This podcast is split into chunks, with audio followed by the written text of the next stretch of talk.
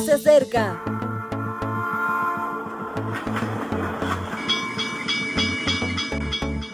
Partimos ya.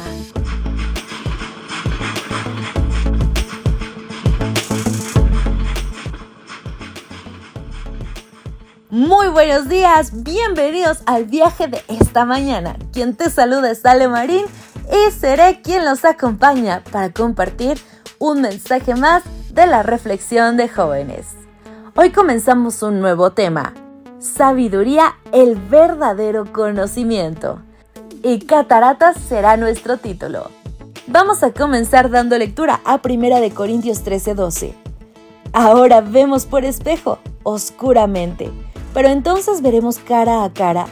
Ahora conozco en parte, pero entonces conoceré como fui conocido.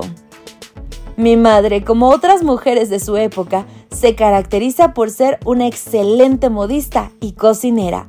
Hay una tercera peculiaridad, también coincidente con muchas madres cristianas, y es la de ser una constante spiritual coach, es decir, asesora espiritual de su familia y amigos. Para desarrollar adecuadamente sus funciones le dedica mucho tiempo la puedo visualizar fácilmente echando con vino a un guiso o hilvanando con paciencia un pantalón.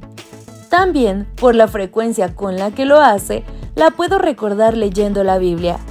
Hubo un tiempo en que le costaba mucho coser, cocinar e incluso leer. Preocupados fuimos al oftalmólogo, quien diagnosticó que tenía cataratas. En aquel momento, solo un 10% de visión en el ojo derecho y un 40% en el izquierdo.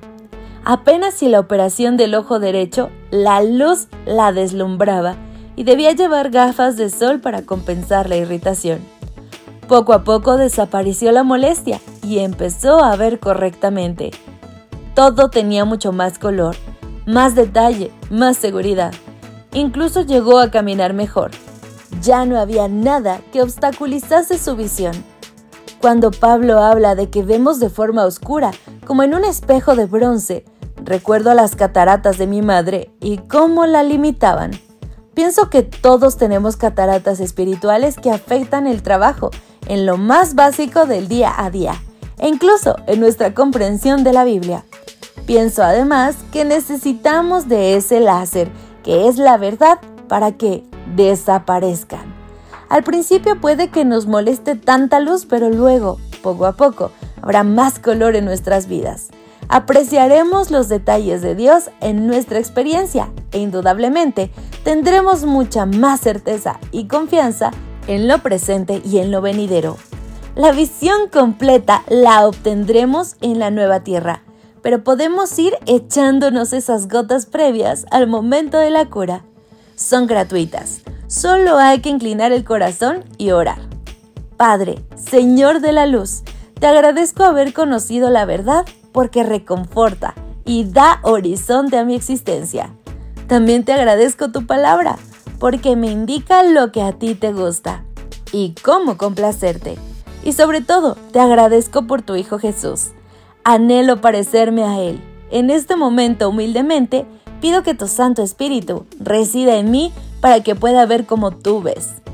Dame por favor el colirio de tu presencia. No te olvides, una gota en cada ojo tres veces al día. Agradezco a todos que nos hayan acompañado esta mañana. Mi querida comunidad, les espero en una próxima ocasión. Hasta entonces. Gracias por acompañarnos. Te recordamos que nos encontramos en redes sociales. Estamos en Facebook, Twitter e Instagram como Ministerio Evangelike. También puedes visitar nuestro sitio web www.evangelike.com. Te esperamos mañana.